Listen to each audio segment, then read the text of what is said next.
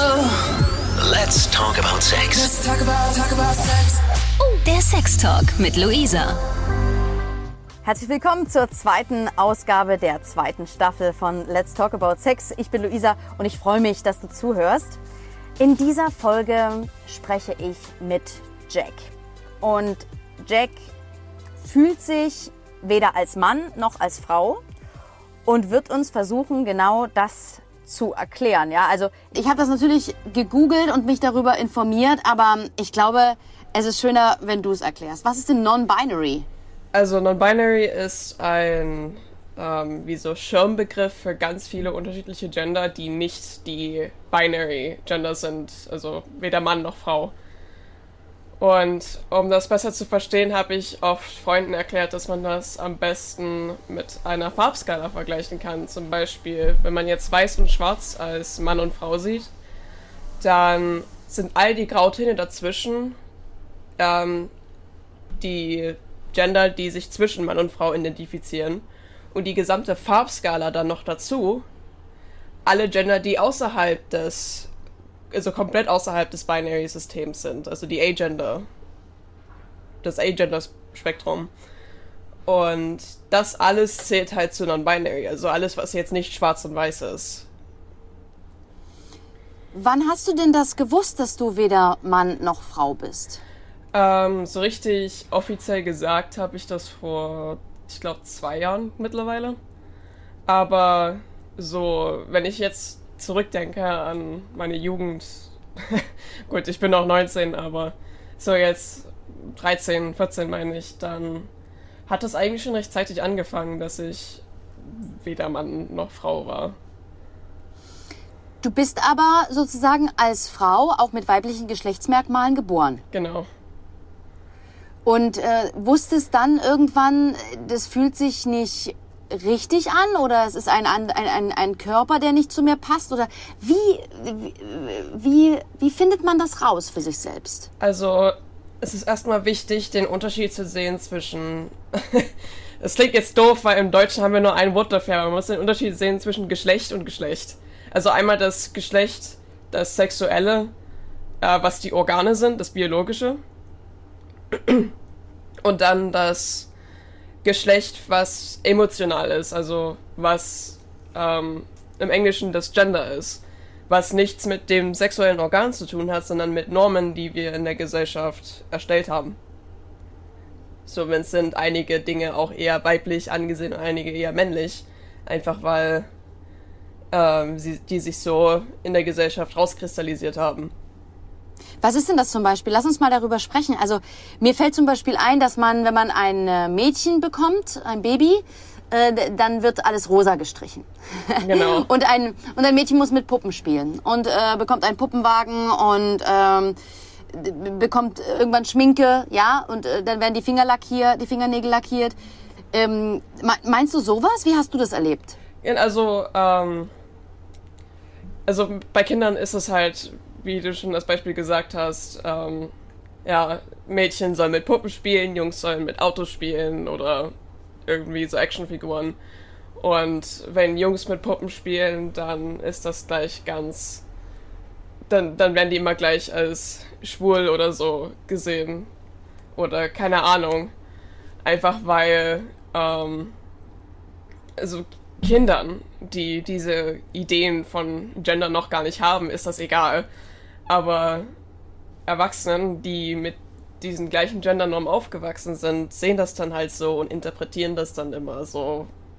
Äh, weitere Beispiele sind auch zum Beispiel in der Kleidung. Wenn ein Mann ein Kleid trägt, ist das immer gleich was ganz Besonderes oder Absurdes, je nachdem, in welchem Zusammenhang es ist. Genau, das wollte ich dich gerade fragen. Ähm, Hast du äh, das, als du das gemerkt hast, dass du äh, dich keinem äh, Geschlecht äh, zugehörig fühlst, wie hat sich das bei dir geäußert? Hast du mit Puppen gespielt? Hast du plötzlich Kleider getragen?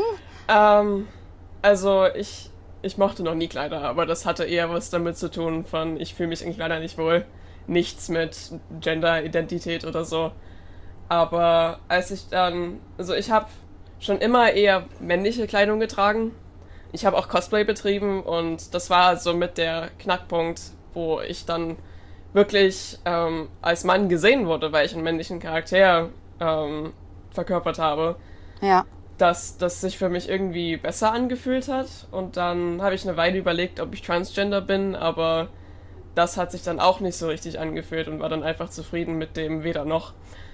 Und ähm, ja, so mein Vers- Kleidungsstil ist sehr gemischt. Also ich versuche Leute zu verwirren. Ich will nicht, dass ich direkt eingeteilt werde, wenn mich jemand anschaut, weil das ist ja der Sinn der ganzen Sache.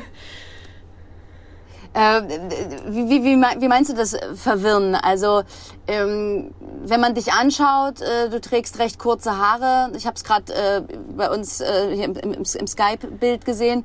Du trägst kurze Haare, du hast also männliche Kleidung und bist ja vom Geschlechtsmerkmal her eine Frau. Ist das verwirrend für die meisten Menschen? Ähm, von meinem Gesicht her, wenn viele mich einfach nur von meinem Gesicht her sehen oder von meiner Stimme her hören, ähm, denken viele, ich bin männlich. Oder so ein halt männlicher Teenager. Ich wurde auch oft schon für Sachen ID'd, wo ich denke, okay. äh, zum Beispiel für Energy Drinks, wo man 16 sein muss, wurde ich schon ID'd, einfach weil ich anscheinend, wenn man mich als Mann sieht, unter 16 aussehe. Aber, ähm, muss kurz überlegen, was war die Frage? Ähm, wie du die Leute verwirrst. Also Ach so. reagiert, reagiert die Gesellschaft so, so verwirrt darauf? Ähm, wenn ich mir zum Beispiel die Nägel lackiere, aber halt Hemd und Hose trage und einen Brustabbinder, dann sind Leute, also man sieht Leuten oft an, dass sie einen nicht einfach in dieses Kastensystem von, oh, du bist ein Mann und oh, du bist eine Frau einteilen können wenn man einfach diese ähm, Gender-Norm für sich nimmt und verbindet miteinander, dann Ja. können viele das irgendwie nicht mehr einteilen. Du hast gerade äh, davon gesprochen, von einem Brustabbinder. Ja, Verrat mir mal, wie man sich von der Frau zum Mann verwandelt. also so viel kenne ich darüber auch nicht, weil ich bin nur non-binary. Ich bin nicht transgender. Ich will keine Geschlechtsumwandlung machen. Ich will einfach nur mich selbst darstellen, wie ich mich fühle. Und das ist halt ohne Brust. Aber Manchmal auch mit Brust oder ähm, kommt drauf an, wie ich mich fühle. Das kann von Tag zu Tag unterschiedlich sein. Meistens ist es aber ohne. und versuch mal bitte nochmal zu erklären, äh, auch für unsere Hörer da draußen. Äh, wir haben jetzt gerade gesprochen über Non-Binary, das bedeutet kein, kein Schwarz oder Weiß, sondern etwas dazwischen, nicht Mann, nicht Frau. Was ist der Unterschied jetzt von Non-Binary zu Transgender? Äh, Transgender macht eine Transition von zum Beispiel weiß zu schwarz. Also sie sind mit dem ein Geschlecht geboren, sagen wir, sie sind weiblich geboren. Also haben weibliche Geschlechtsmerkmale und sind tief in ihrer Seele aber ein Mann. Dann ähm, können sie eine Geschlechtsumwandlung vornehmen, was viele Operationen sind im Laufe von mehreren Jahren sowie Hormone und können dann tatsächlich, oder zumindest fast tatsächlich, ähm, das andere Geschlecht sein. Also dann von weiß zu schwarz. Zum Beispiel. Bei ähm, Transfrauen, also als Mann geboren und dann zur Frau umgewandelt, ist es tatsächlich ein bisschen, ich sag mal, in Anführungsstrichen einfacher, ähm, diese Totalität zu erreichen, weil das weibliche Geschlechtsorgan zumindest von, äh, also nicht von der Reproduktionsform, aber von einfach, dass es eine Höhle ist, ist einfacher nachzugestalten als das männliche Geschlechtsorgan. Und so eine Verwandlung, so eine Umwandlung kam für dich nicht in Frage, das hast du nie gefühlt. Ich hab's für eine Weile halt überlegt, weil ich mich so zufrieden gefühlt habe, wenn Leute mich als Mann gesehen haben, wenn ich einen Mann gecosplayt habe. Aber ich war tatsächlich mal in einer äh, Beziehung, wo ich als der Freund, der männliche Geschlechtspartner, gesehen wurde und das hat sich einfach irgendwie nicht ganz richtig angefühlt. Ähm, lass uns mal genau über dieses Thema reden. Ähm, Beziehungen und Liebe und vor allen Dingen Sex. Ich meine, du bist 19. Ja. Ähm, zum, zu deiner sexuellen Erfahrung kommen wir vielleicht später, aber verrat mir doch mal, wie du deine ersten Beziehungen eingegangen bist, wie du dich das erste Mal verliebt hast. In wen verliebst du dich denn, wenn du non-binary bist? Ähm, hier ist es auch wichtig, den Unterschied zu sehen zwischen ähm, Gender Identity, also was man für sich selbst empfindet, von wie man sich halt präsentiert, was ich halt vorhin schon erklärt habe, und Sexualität. Weil die Leute, zu denen man sich hingezogen fühlt, hat nichts damit zu tun, mit wie man sich selbst identifiziert. Hm. Ich zum Beispiel bin aber pansexuell, was nicht untypisch ist für non-binary Menschen, wie ich mitbekommen habe. Aber Pansexualität für mich heißt einfach nur, dass. Also Pansexualität an sich heißt, dass man sich zu allen Gendern hingezogen fühlt. Also Okay. sowohl Mann, Frau, non-binary, alles, was es gibt. Was es für viele aber bedeutet, einfach weil es diese Möglichkeit darstellt, ist, dass man nach wahrer Liebe sucht und nicht nach irgendeinem Geschlechtsorgan. Dass das Nebensache ist, sondern dass man nach, der, nach dem Charakter geht, nach der Person. Das ist unglaublich schön. Ich habe, glaube ich, selten so einen wunderschönen Satz gehört, ähm, dass man nach der wahren Liebe geht. Ähm, wie, wie, wie, wie, wie haben sich deine ersten Erfahrungen da angefühlt, bei dir ganz persönlich? Also meine allererste Erfahrung war schon so mit 14, dass ich äh, meinen ersten richtigen Freund hatte.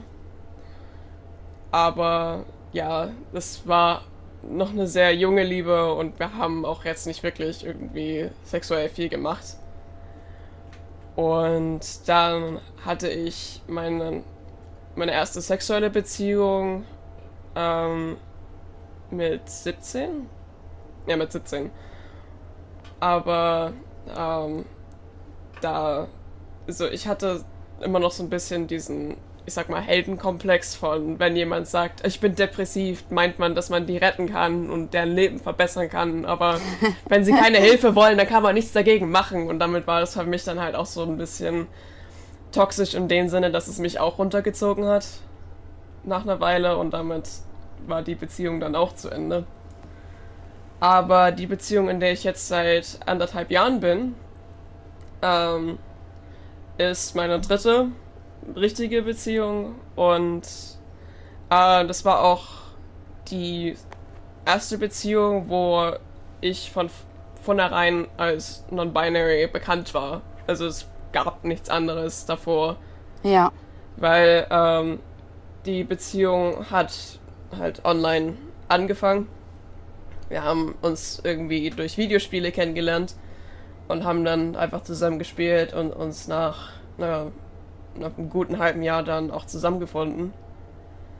Und ähm, als dann irgendwann, also am Anfang, als wir uns kennengelernt haben, natürlich noch die Frage kam, sag mal, was bist du eigentlich für ein Gender? Weil man es mir meistens echt nicht anhören kann. äh, habe ich dann gesagt, ich bin non-binary. Und damit stand das nie außer Frage, dass das der Fall ist. Und damit war das für die Beziehung jetzt auch keine Schwierigkeit oder so, sondern es war von Anfang an be bekannt. Ich habe dazu zwei Fragen. Das erste ist, war das immer die Angst, ähm, äh, die du vielleicht hattest, wenn du jemanden kennengelernt hast, dass das ein Problem sein könnte, dass das so im Raum steht und nicht, noch nicht angesprochen ist? Ganz ehrlich, nein. Äh, weil ich bin sehr offen darüber. Alle meine Klassenkameraden wissen, dass ich non-binary bin. Und ähm, generell auch viele Leute, mit denen ich rede, falls es halt hochkommt von der Frage her, bin ich sehr offen damit. Weil ähm, ich möchte halt auch so wahrgenommen werden. Also rede ich halt viel darüber. Und die zweite Frage dazu, ähm, glaubst du, dass gerade in diesem äh, Cosplay, also in dieser, ähm, in dieser Spielewelt, dass sich genau Jugendliche oder junge Erwachsene da finden, die ähnlich wie du äh, non-binary sind oder sich dort zu Hause fühlen oder dort offen darüber sprechen können? Also für mich war die, also ich hatte auch eine Cosplay-Community von einer Gruppe von Cosplayern, die das gleiche gecosplayt haben wie ich. Ähm, wo wir uns dann halt auch zusammengefunden haben, zusammen Silvester gefeiert haben oder sowas. Da waren fast alle halt so. Das war noch, als ich natürlich in der Erfindungsphase war, ich war so 14, 15, 16 Jahre alt. Ähm, da waren fast alle irgendwie Teil der LGBTQ Plus Community. Also da waren Transgender dabei, da waren Non-Binary Leute dabei, da waren aber auch von Sexualität her alles Mögliche dabei. Und das ist dann eine, also da, das war so der Punkt, wo ich viel kennengelernt habe, was ich bis dahin noch nicht wusste. Und das war dann für mich auch so eine Findungsphase, einfach weil man sich damit ausprobieren kann war das auch schön, vielleicht, ich sage jetzt mal in Anführungsstrichen, Gleichgesinnte zu treffen? Auf jeden Fall. An dem Punkt war es mir noch nicht klar, dass es Gleichgesinnte sind, aber jetzt, wo ich so zurückschaue, war es sehr hilfreich, weil ich war nie wirklich in so einer Situation, wo das, wie ich mich empfunden habe, ähm, negativ gesehen wurde. Einfach weil ich immer in den richtigen Kreisen gelandet bin. Ähm, wenn wir noch mal kurz darauf zu sprechen kommen, also deine, deine Klassenkameraden wissen darüber, schätzen dich auch als Mitmensch und äh, erhältst du da Akzeptanz oder schlägt dir auch Kritik entgegen? Also ich habe eigentlich so den Eindruck gerade, dass in deiner Altersklasse dass das akzeptiert wird oder ist das ein Wunschdenken? Es wird in meiner Altersklasse akzeptiert, also mehr auf jeden Fall. So, vor allen Dingen so Gen Z, Millennial sind da sehr offen für sowas, einfach weil es da viele gibt, die ähm, das endlich auch ausleben können, weil viele ähm, Gesetze sich auch geändert haben. Zum Beispiel jetzt für Sexualität gibt es ja jetzt seit mehreren Jahren, aber auch leider noch nicht so lange, muss man dazu sagen, die Homo-Ehen, dass die legal sind. Wenn man drüber nachdenkt, ist das aber echt noch nicht so lange her. Und damit wundert es mich nicht, dass das jetzt meine Generation ist. Ich bin so zwischen Gen Z und Millennial, die ähm, das so offen entgegennimmt, dass Leute sich anders identifizieren wollen, als was von der Gesellschaft vorgesetzt wurde. Und wie ist das im Vergleich zu, in Anführungsstrichen, Erwachsenen? Also, was, haben, was, was haben denn deine Eltern gesagt, deine Großeltern, ähm, Leute, die dir auf der Straße begegnen? Da ist, ist, es dann, ist es da anders? Also, es war schwierig für meine Ma zu verstehen, was ich gemeint habe. Hm? Und ich denke, das ist für viele ähm, ältere Generationen auch das Problem, dass sie nicht ganz verstehen können, was gemeint ist, weil sie nur dieses ähm, Schwarz-Weiß-System kennen. Ja. Und damit aufgewachsen sind und damit aufgewachsen sind, dass das halt die Norm ist und das ist, wie es ist. Und dass es nur zwei Gender gibt und zwei Geschlechter. Was natürlich Quatsch ist. Wie hast, wie, wie, wie hast du es ihr gesagt? Ich habe es ihr ganz offen und ehrlich gesagt. Und dann hatten wir mehrere Diskussionen darüber. Und ich habe halt auch dieses Beispiel benutzt von wie ähm, mit dieser Farbskala, ja. dass es halt so viel mehr verschiedene Gender gibt als nur zwei Farben. Wieso sollen wir uns auf nur zwei Farben beschränken, wenn es so viele Möglichkeiten gibt? Und ähm, auch durch so Filme und Sachen, weil ähm, viele Serien und so doch versuche, so ein bisschen die Gendernorm auch zu brechen, ähm, hat sie dann irgendwann verstanden, dass das ähm, für mich extrem schön sein muss, wenn ich einfach so angenommen werde, wie ich gesehen werden will. Quasi um deiner Seele willen und nicht genau. deines Geschlechts. Ganz genau. Mit meinen Großeltern ist das natürlich noch etwas schwieriger, weil die sind noch weiter weg von allem. Ja. Und besonders meine amerikanischen Großeltern ähm, sind halt so richtig die Babyboomer, wie man sie kennt, aus dem Internet. muss ich ganz ehrlich sagen. Ich habe sie trotzdem total lieb, aber wenn ich da irgendwie von äh, Gender Identity und Sexualität rede, dann rede ich gegen eine Wand. Einfach weil, ähm, einfach um eine offene Diskussion oder ein offenes Gespräch über solche Sachen zu führen, braucht man einen offenen Gegenüber. Weil wenn die so eingeschränkt sind von ihrer Einstellung und was Norm ist und was sein muss, dann kommt man nicht voran. Ja, naja, sie haben es ja gar nicht anders gelernt. Ne? Sie Genau. äh, sind, äh, die sind aufgewachsen mit, es gibt Männer, es gibt Frauen. Ähm, es war, ich sag jetzt mal, nach dem Krieg, äh, 50er, 60er, 70er Jahre, äh, es gab nur das, ne? die Ehe zwischen Mann und Frau. Da hat man Kinder gemacht und dann, ähm, und jetzt kommt plötzlich so ein, so ein ganz, so eine ganz neue Generation. Ne? Bist du da, sagst du, Mensch, warum versteht ihr das nicht? Oder ähm, resignierst du schon oder ähm, wie gehst du damit um? Ich habe Verständnis dafür, dass es vor allen Dingen, desto älter man wird, desto schwieriger ist es, neue Dinge zu akzeptieren. Aber äh, ich sag mal so, es gibt viel, so, vor Dingen in Bezug auf meine Großeltern, gibt es viel wichtigere Sachen, vor Dingen momentan, die auch in den USA halt abgehen, die ähm, Akzeptanz und Verständnis und Unterstützung brauchen als meine eigene Gender Identity. Deswegen ähm, habe ich es einfach erstmal gelassen. Und ich versuche mir denen auch keinen Streit anzuzetteln, aber ich finde halt wichtig, dass jetzt zum Beispiel mit dem Black Lives Matter Movement, sorry, dass ich hier ein bisschen off topic gehe, aber ich Alles finde, gut. da passieren momentan so viele wichtige Sachen, auch von Bewegungen her. Ähm, aber selbst das verstehen sie nicht. Und ich finde, das sind aber sehr humane Sachen, die da passieren. Und ich kann solche Sachen dann nicht verstehen, warum die nicht verstanden werden. Ich kann verstehen, wenn man eine Gender Identity nicht nachvollziehen kann, einfach weil man überhaupt kein Bild dafür hat. Aber so andere Sachen finde ich da viel wichtiger. Ich weiß nicht, ob das jetzt Sinn gemacht hat. Ich spreche heute mit Jack über Non-Binary. Ähm, Jack sieht sich weder als Mann noch als Frau, ist pansexuell und ich habe noch zwei letzte Fragen an dich. Ähm, wie ist denn das mit Sex?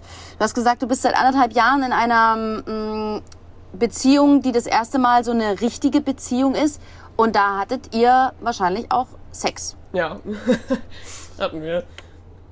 Also, Wie, wie, wie, ist, wie ist das für dich? Du hast ähm, das äh, von, von der äh, von- quasi von den Geschlechtsmerkmalen bist du eine Frau.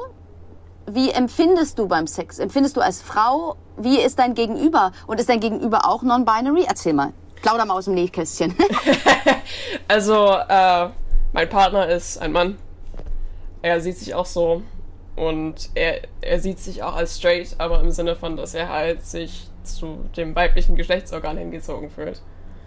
Ähm, was auch vollkommen in Ordnung ist, weil er unterstützt mich und akzeptiert mich als non-binary. Und das ist für mich das Wichtigere. Ähm, und ja, also beim Sex haben wir schon viele unterschiedliche Positionen probiert. Äh, meistens fühle ich mich besser, wenn ich dominiere. Aber ja, es war am Anfang halt sehr, sehr schwierig und sehr, sehr langsam und langwierig, einfach weil ich sehr. Äh, ich bin sehr schmerzempfindlich und ich bin auch sehr klein in dem Sinne. Also sehr eng und damit hat es sehr lange gebraucht, bis ich an einem Punkt war, wo es bequem war. ja. Und ähm, aber ich habe sehr großen Respekt für ihn, weil ich weiß, dass das nicht mit jedem Partner selbstverständlich ist, dass die sich die Zeit nehmen und dass sie sehr vorsichtig sind und auch, dass man jederzeit Stopp sagen kann. Ich glaube, das ist das sehr wichtig in der Beziehung, dass man jederzeit beim Sex Stopp sagen kann, aber dass man dann sofort auch wieder runterkommt, ist nicht selbstverständlich und er ist halt immer da für mich. Reden wir über vaginalen Sex oder über Analsex? Vaginal. Und diese Dominanz, die du fühlst, ähm, hat das was, ich sag mal, das ist ja auch nicht typisch Frau, oder? Also äh, vielleicht eher, äh, vielleicht eher ins Männliche geht. Also, ich kenne eigentlich recht viele Mädchen und Frauen, die auch gerne mal dominieren. Einfach weil man dann selbst Kontrolle über die Geschwindigkeit hat. Ja. Und damit hat man einfach mehr Chancen, das für sich angenehm zu machen. ähm, Ja. ja. Ich würde gern noch wissen, was du dir für die Zukunft wünschst. Was ich mir für die Zukunft wünsche. Ich meine, du bist, du bist 19 Jahre, du hast ähm, deine 20er liegen vor dir, äh, du hast deine Identität gefunden, aber da gibt's doch sicherlich noch Wünsche.